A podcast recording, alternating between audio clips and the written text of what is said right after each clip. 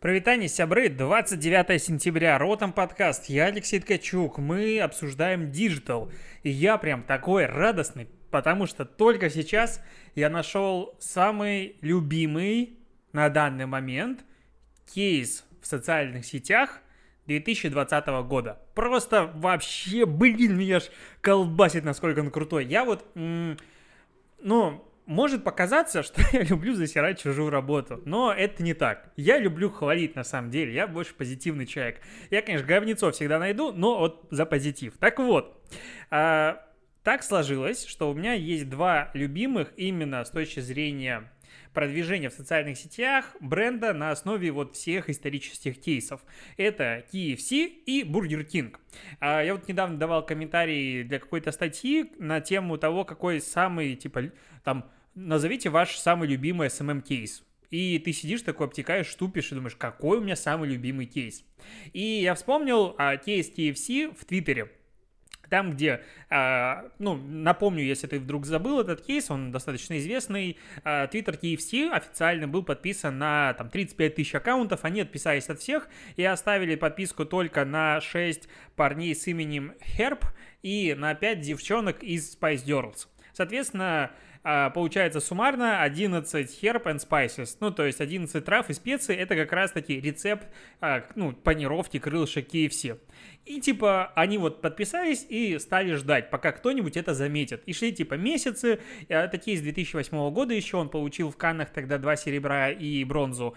И они стали ждать, пока кто-нибудь заметит. И какой-то парень в Твиттере написал, слушайте, а вы видели, что а, типа Твиттер KFC подписан на 11 вот таких аккаунтов, и это получается, это вообще кайф это стала дикая вирусная история. Они собрали миллионные, миллиардные просто охваты, потому что об этом писали все, они потом подарили чему этому парню картину и так далее. Короче, мега крутой кейс с точки зрения затрат э, ресурсов на его разработку и результат. Ну, потому что это очень большой был охват у всего этого. А, это старый кейс я вот его вспоминаю, меня до сих пор ну, очень тепло а, отдается в сердце. То есть это вещь, которую ты просто читаешь, такой, ну да, блин, классно. Ее невозможно повторить, но она классная. И вот сегодня, а, это на составе прочитал, прям состав, вот респект за то, что вы этот кейс написали. Я обычно состав ругаю, но тут прям красавцы. Завтра утяну себе на канал. Так вот, Бургер Кинг помог Макдональдсу разобрать жалобы клиентов. Короче, что оказывается? SMM щики Бургер Кинга, ну, креативщики, там, сидели и увидели, что Макдональдс в Фейсбуке на своей странице редко отвечает на жалобы. И даже, скажем так, очень часто не отвечает. На некоторые неделями, в некоторых случаях годами. И что делает Бургер Кинг? Бургер Кинг приходит и ночью отвечает на тысячу жалоб на Макдональдс в отзывах на Facebook и дарит всем, ну, там, купон на бесплатный воппер. Причем там жалобы формата «Блин, вы мне долго готовили, а у нас воппер готовится моментально, вот вам купон на бесплатный воппер». А, я вот рассказал, и типа стало так грустно. И как будто, ну, и как бы кейс закончился. А, но, по сути, что получается? Бургер Кинг работает с самой условно разгневанной аудиторией. Ну, ты не пишешь отзыв на Макдональдс в Фейсбуке, когда ты рад. Ну, пишут негатив, когда тебя прям очень сильно до глубины души оскорбили. И Бургер Кинг дарит негативной этой аудитории купоны. Об этом они, конечно, будут рассказывать и все остальное. Этот кейс наверняка будет дальше разноситься, они его посеют везде. И, ну, они получат не супер большой охват, но с точки зрения вот как партизанского такого маркетинга, ну, все маркетинговые издания об этом напишут. Возможно, это выйдет куда-то дальше. Наверняка они сделают итоговый шоу-кейс, э, ну, потому что сейчас такой э, простенький это издание. Но, блин, ну, ты берешь и идешь конкуренту отвечать на негативные отзывы за него и даришь ему еще э, его расстроенным клиентам э, купоны на бесплатную еду свою. Это же классно. Ну, то есть, в целом, вот этот кейс можно скопировать. Ты берешь просто и, как не знаю, Дода Пицца, допустим, идет по всем остальным пиццериям своих конкурентов и говорит, чуваки, вам не понравилось, попробуйте у нас. И прям в комментариях везде отвечает. Почему? Потому что на комментарии надо отвечать э, там, где тебе написали. Если ты бренд, представлен в социальных сетях, тебе приходит негатив, тебе что-то пишут, это твой клиент. Будь добр, отвечай. Если не хочешь отвечать, общаться с аудиторией, нахер из социальных сетей. Закрой страницы и убейся. Почему бренды позволяют себе не отвечать, не знаю. Короче, мне очень нравится этот кейс. Он прям красивый, он дешевый, он простой, он э, классно. Очень нравится. А еще, ладно, так, э, давай обсудим Digital. Конце, если останется время, обсудим одну штуку. Э, так, так, так, так, так, так. Telegram все-таки в итоге начал тестировать в бета-версии на андроиде комментарии, э, как мы с тобой это обсуждали пару выпусков назад, к постам. Но это работает немножечко странно. То есть ты пишешь комментарий как бы, и он отправляется как сообщение в телеграм-чат, который привязан к этому телеграм-каналу. И вопрос здесь в чем? Вопрос здесь в том, а вот как бы, а как это дело модерировать? То есть наверняка Telegram, когда это интегрировали, они что-то подумали, потому что количество спама в открытых телеграм-каналах, ну я в них уже давно перестал сидеть, но оно зашкаливало. И я помню, когда мы делали отдельных ботов, когда еще там этого по сути не было набора функций, которые э, должны, вот ты заходишь в чат, должен был согласиться с э, правилами, и соответственно это отсекала часть ботов. А боты, которые удаляли ссылки, количество спама все равно было огромным, пока был чат вот native открытый. Сейчас в него ты хрен попадешь даже, если ты человек, потому что там надо ответить на тестик, и далеко не каждый с этим справляется, но в, ц- в целом. И вот здесь вопрос, как это дело модерировать, кто сможет отправлять э, комментарии, кто не сможет, как это будет работать. Но мне больше понравилась другая фишка, которая как бы идет такой э, незаметный пунктом в changelog то, что в бета-версии также появилась возможность просмотра публичных репостов записей каналов, а, которая будет доступна а, этим администраторам телеграм-каналов. То есть, когда твой пост куда-то репостят. Вот это прикольная штука, потому что, ну, допустим, у меня есть посты, которые репостят 300, 400, 500 раз. Понятное дело, что это очень много перекидывают по личке, но в целом какие-то другие телеграм-каналы это все делают. И да, в Тегстате можно, допустим, зайти и посмотреть эти репосты, но там, мне кажется, видят не все, и туда надо отдельно заходить. А тут я в самом, ну, внутри приложения взял, посмотрел, и вообще как бы все клево. А, есть еще новость о том, что в Slack произошел массовый сбой, и пользователи могли подключиться и отправить сообщение. Недавно в сбой был не в Slack, а в Teams. Ну, короче, падают все, это, ну, не то, что нормально, но это почти привычно. Ну, падают и падают, окей. А, YouTube отключил функцию создания субтитров зрителями из-за низкой ее популярности этой функции. Я вот э, не понял, зачем они это сделали, а тем более они это сделали в, по-моему, Всемирный день... Чего они там сделали? А, Всемирный день, по-моему, то ли слабослышащих, то ли что-то подобное. Короче, у них еще даты совпали так, ну, либо неудачно, либо, ну, вряд ли специально. Но, а, как бы, этой функции очень часто пользовались люди как раз-таки, которые не могут из-за проблем со слухом нормально смотреть YouTube и вот как бы читали субтитры, потому что автоматически генерируемые субтитры, ну, они очень часто говорят как бы дикую фигню. А отключение эту функцию, поскольку, типа, начало в последнее время много оскорблений спама быть в этом наборе, и, ну, так дали бы возможность, допустим, выбирать свою команду там фанатов, которые могут а, эти делать субтитры, генерировать. Ну, короче, это странное решение, я его не понимаю, возможно, какая-то логика в этом глубокая есть. Я ее, правда, не нашел. ВКонтакте разрешил пользователям находить контакты по номеру телефона и переименовал вкладку сообщения в мессенджер. Короче, ВК продолжает э, гнуть свою линию и развивать все-таки свой мессенджер. И теперь вкладка сообщения во ВКонтакте называется мессенджер. Наверное, люди так должны привыкать. Я не смирился пока с этим. Ну, я, как и обычный любой человек, как бы всегда негативно отношусь к как бы вот этим всем новым обновлениям. Но э, получается чего? ВК очень много допиливают набор функций, которые доступны в, в, в мессенджере теперь уже в, в контактовском.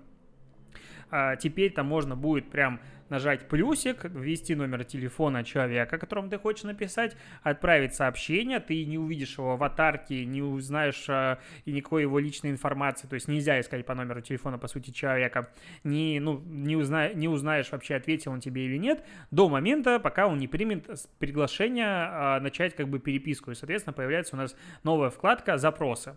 Я вкладку «Запросы» искренне ненавижу в Фейсбуке. Если бы ее можно было каленым железом оттуда выпилить, возможно, Facebook стал бы чуточку более работоспособным. Ну, то есть, ну дайте, бляха, мне настройку, возможность э, включать либо отключать запросы. Допустим, я популярный блогер в Фейсбуке. Возможно, по меркам Facebook это моих 8 тысяч суммарной аудитории, это типа много. Окей. Но сколько же теряется всего в запросах? Ну, потому что я в Фейсбуке, допустим, стал сидеть намного реже, чем раньше, и чтобы зайти туда и посмотреть, что в запросы пришло, это прям надо вспомнить и зайти отдельное действие сделать. Я туда захожу, и там, здравствуйте, Алексей, мы хотели пригласить вас на конференцию, которая пройдет 1 сентября, ну, утрированно, а сегодня там 29 сентября. Там очень много всего теряется.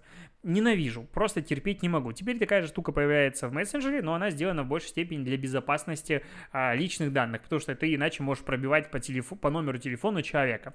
Здесь, когда этого не получится, человек сам должен согласиться начать с тобой общение. Ну и там весь набор функций, которые э, ВК допиливал в, э, в мессенджер. Это, получается, групповые звонки и эмоции с любого гаджета, и документы пересылать, и все остальное. И это все доступно в вебе. Ну, классненько. Классненько. Еще знаешь что? То, что сейчас момент для нативной интеграции. Напоминаю, что спонсор выпуска «Я вообще сделал такой гениальный переход». Сам себя не похвалишь, никто не похвалит. Так вот, спонсором, э, напоминаю, что выпусков на этой неделе осталось этот и следующий, является сервис click.ru, который помогает повысить доходность вашего рекламного бизнеса, выплачивая партнерское вознаграждение до 10% от расходов на контекст.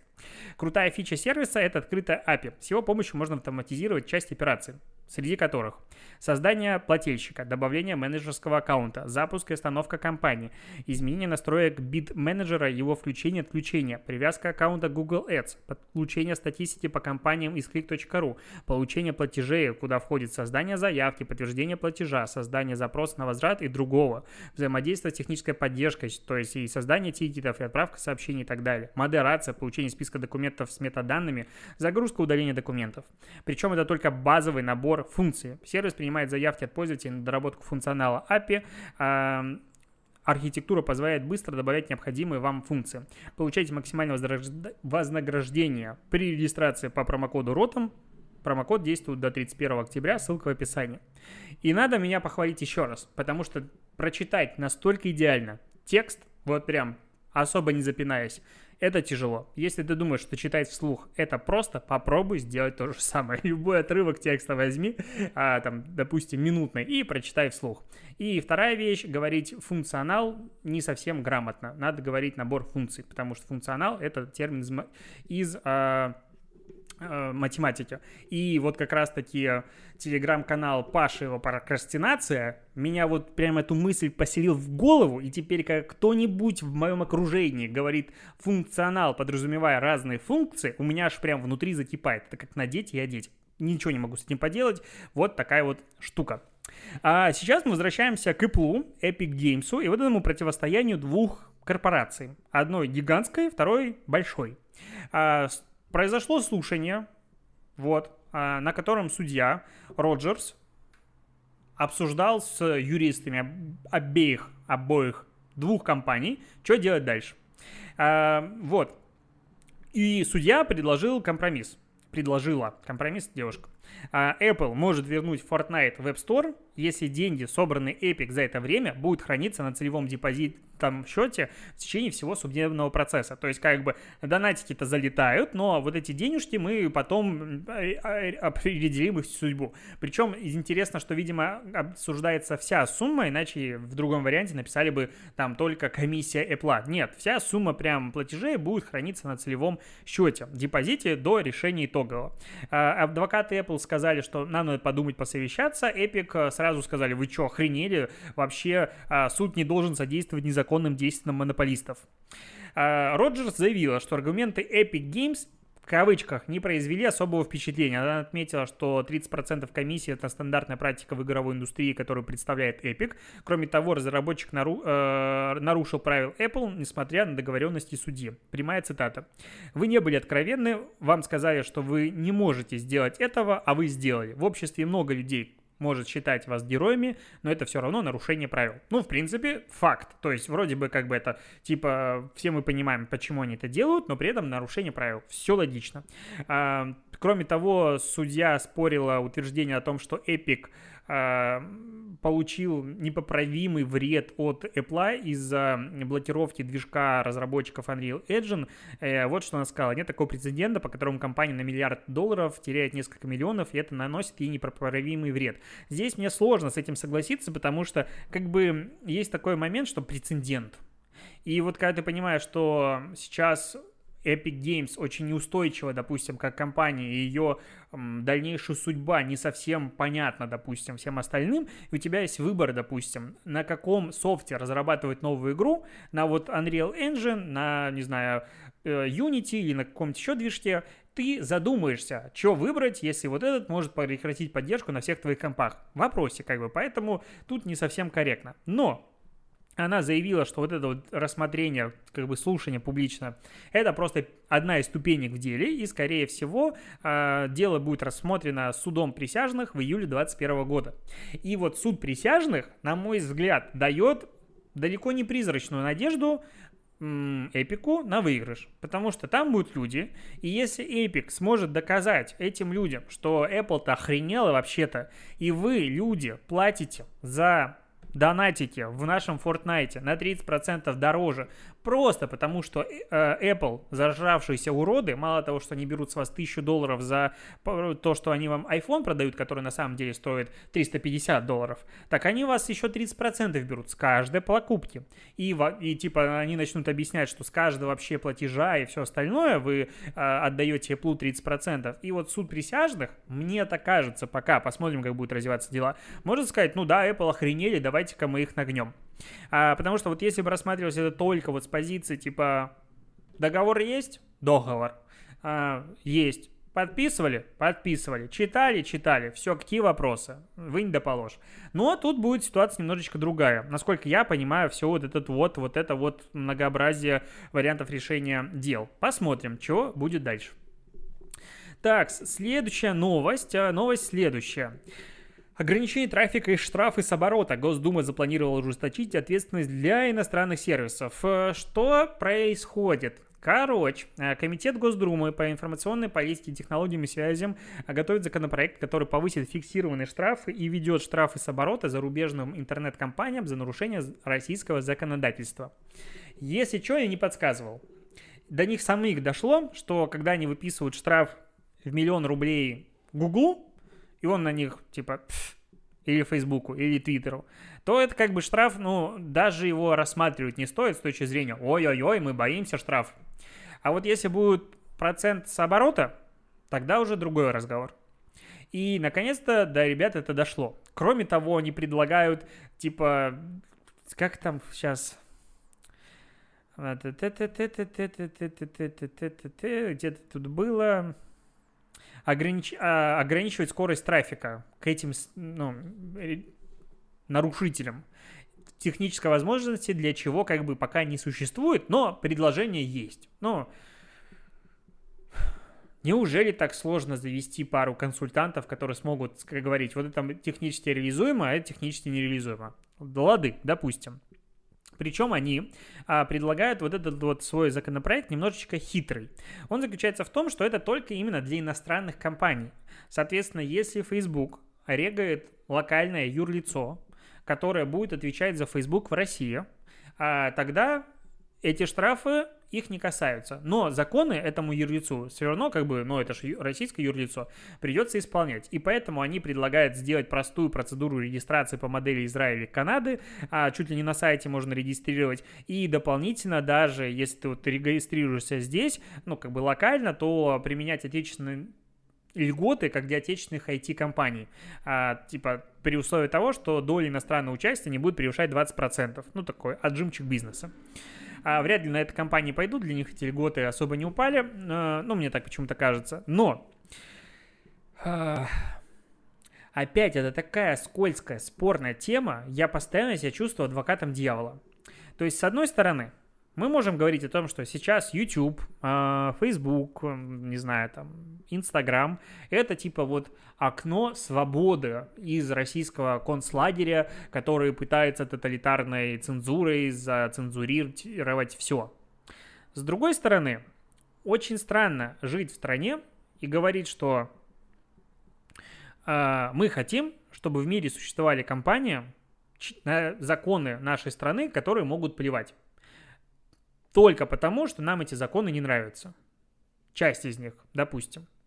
А, тут, конечно, возникает вопрос о том, что, типа, вот Telegram тогда надо было, чтобы заблокировали все остальное. Тут очень, ну, то есть я понимаю, насколько слабая позиция, которую я сейчас пытаюсь проговаривать. Я адекватный человек. Я понимаю абсурдность многих законов, которые принимаются, типа, в стране, в разных странах, не только в России, везде. Но при этом э, момент, ситуация, в которой есть законы, и они вообще не исполняются, но она немножечко странная. И если сегодня исполняется закон, который нас условно удовлетворяет, ну, то есть не, не исполнение этого закона удовлетворяет, а если завтра появится какая-нибудь компания, которая будет не исполнять какой-нибудь российский закон, белорусский, украинский, какой угодно, и, ну, и государство ничего с этим не может сделать, но получается, что государство теряет свою как бы функцию, то есть оно не справляется со своей задачей. Поэтому вот как бы тут очень такая Хотелось бы жить в нормальной стране, любить те законы, которые у нас есть, или иметь возможность на них повлиять, и чтобы все другие исполняли эти законы. Но имеем, что имеем. Поэтому тут как бы такая очень скользкая ситуация. Да, и теории там в комментариях пишут, вот представим себе, что условно Вдудь снимает какой-нибудь там ролик плохой, а, который не нравится нашему правительству, YouTube уже локально представлен здесь официально, и типа правительство тогда может подкрутить гайки и задушить зацензурировать этот ролик на платформе? Скорее всего, может. Проблема в том, что ни одна Россия сейчас двигается в этом направлении. Судя по тенденциям и по, ну, по тому, как много начинается претензий правительств стран к руководству платформ, таких как Facebook, YouTube и всего остального. Кстати, ты ценишь, как я перестал «э» говорить в промежутках? Я просто замолкаю. Я просто уже как Прям как, ну, хотел сказать, Юрий Дудь, нет, как Ургант. Скоро будут также профессионально надиктовывать тебе в уши этот подкаст. А, но в любом... И вот сразу экнул. Как это работает? Так вот, все больше и больше претензий появляется к Фейсбуку, в той же Европе, такие же абсурдные законы, то есть точно так же их пытаются регулировать, и Facebook говорит, нам тогда придется уйти, если вы такой закон примете. Мы не сможем, ну, мы это обсуждали с тобой в предыдущих подкастах, мы не сможем, типа, его исполнять и все остальное. И в России, ну, то есть, я, конечно, понимаю, что это слабое оправдание, но российское законотворчество идет шаг в шаг, где-то его опережая, где-то его оттормаживая, относительно мировых тенденций той же Америки и той же Европы, то есть туда, куда мы смотрим. Можно сказать на Китай, то же самое, прогрессивная страна, которая все банит, Индия то же самое банит, Австралия все делает. Ну, то есть в целом сейчас это, ну, появляется такая история. И хочешь не хочешь, а интернет все больше будет зарегулирован, потому что это большая часть нашей жизни, и когда большая часть жизни граждан какой-то страны не регулируется никак, возникают вопросики. Вопросики по регулированию рекламы. Мы это, кстати, очень много обсуждали в выпуске продажных блогеров, который монтируется, выйдет, скорее всего, в четверг. Думаю, в четверг выйдет продажа на блогера. Так вот, там мы это дело обсуждали, посмотрим, какая часть это идет монтаж, но мы не пришли к единому мнению. Это, кстати, одна из тем, с которой мы прям внутри спорили. То есть у каждого из нас есть своя позиция. А обычно мы по всему соглашаемся. И полностью они различны. И я вот считаю, что должно все регулироваться.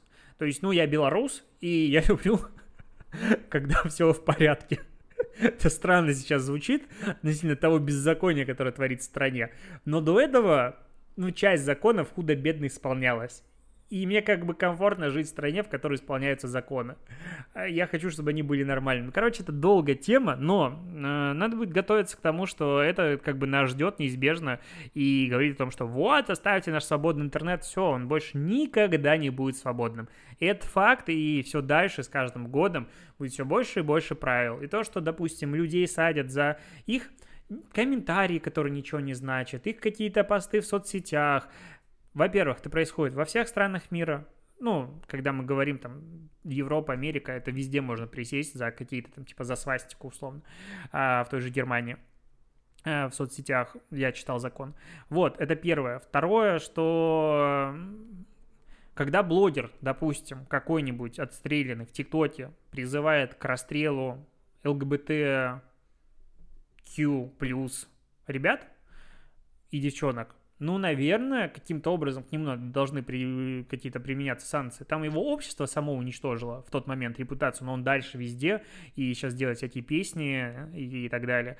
Но вот как бы сила слова, она огромна сегодня. И это тема, которая вот одна из, наверное, самых моих любимых. Я не знаю, мне кажется, я так часто про нее говорю, возможно, говорю и те же вещи, что тебя она уже утомила прям сильно. Если так, то напиши.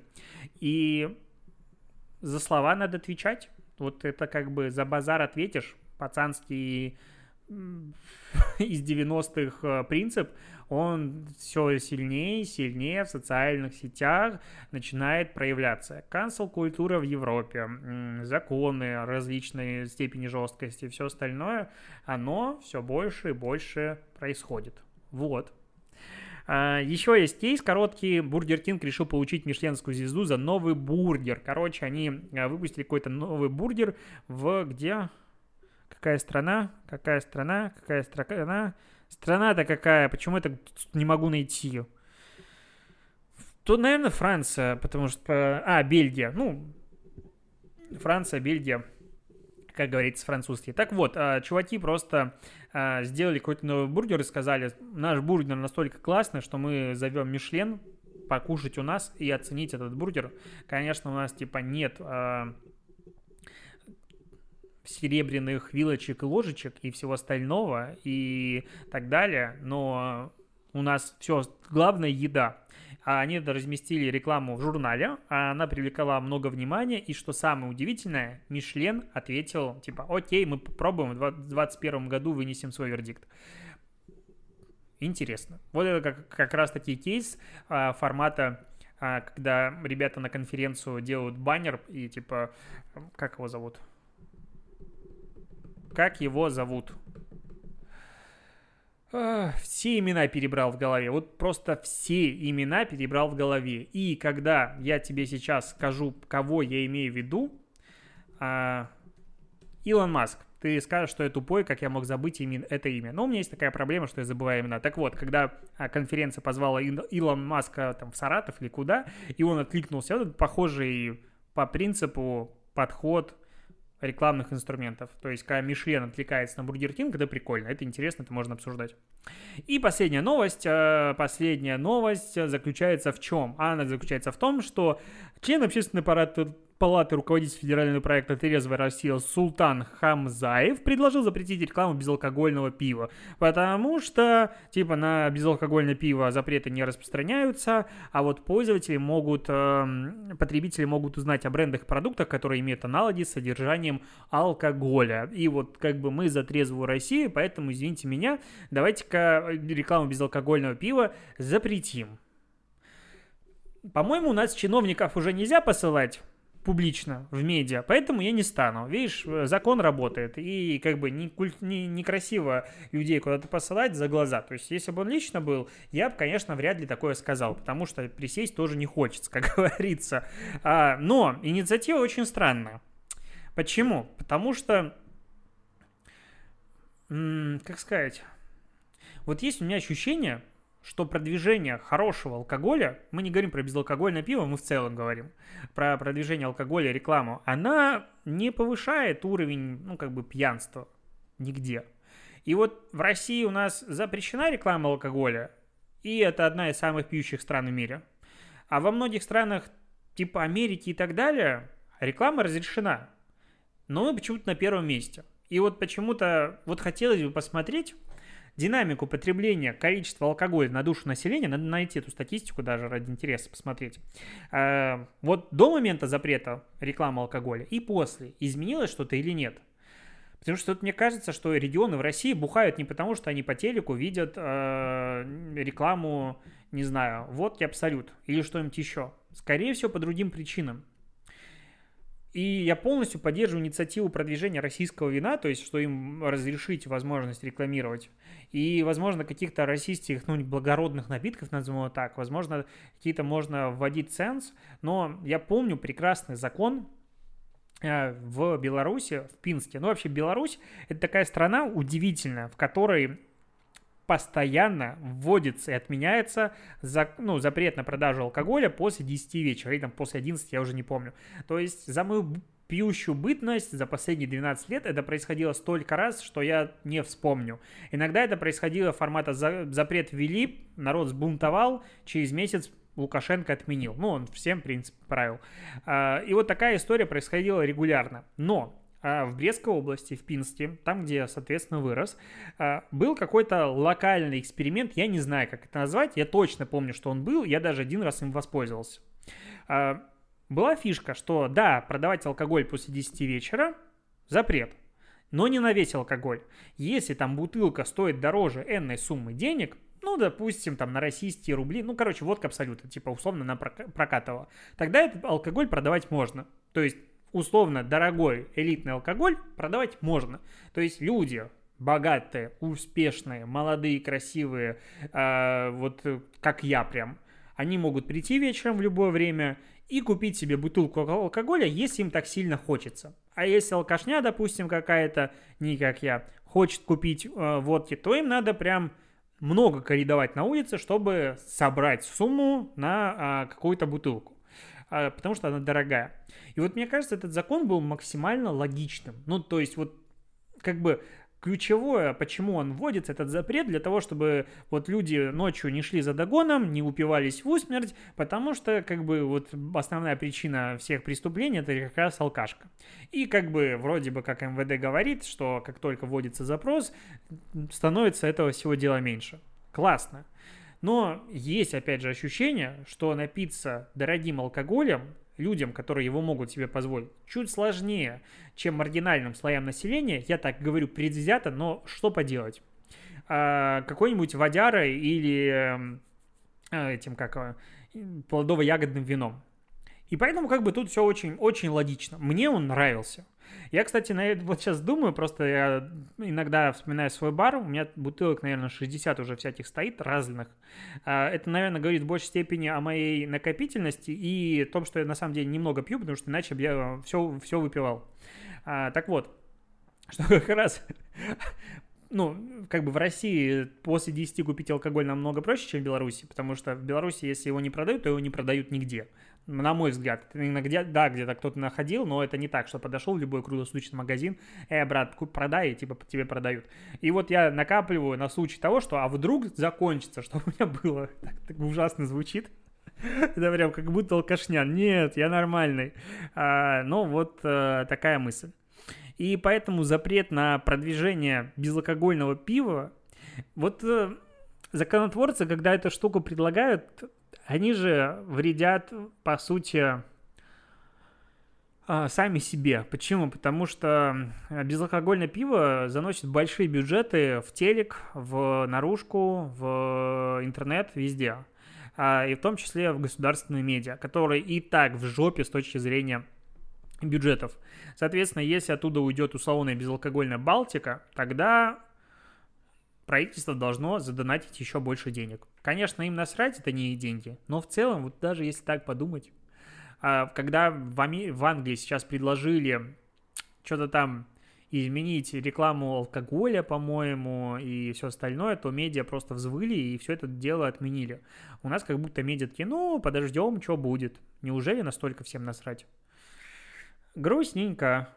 Хотелось бы видеть красивую рекламу алкоголя. Прям ее люблю, потому что там обычно все дорого. Тут можно вспомнить а, новейший кейс Райана Рейнольдса, я произнес это имя и фамилию с первого раза, с его джином «Авиатор», У меня, кстати, бутылочка стоит, мне подарил Паша Гуров и Семен Ефимов на день рождения. Я прям люблю эту бутылочку, смотреть на нее, но не пью.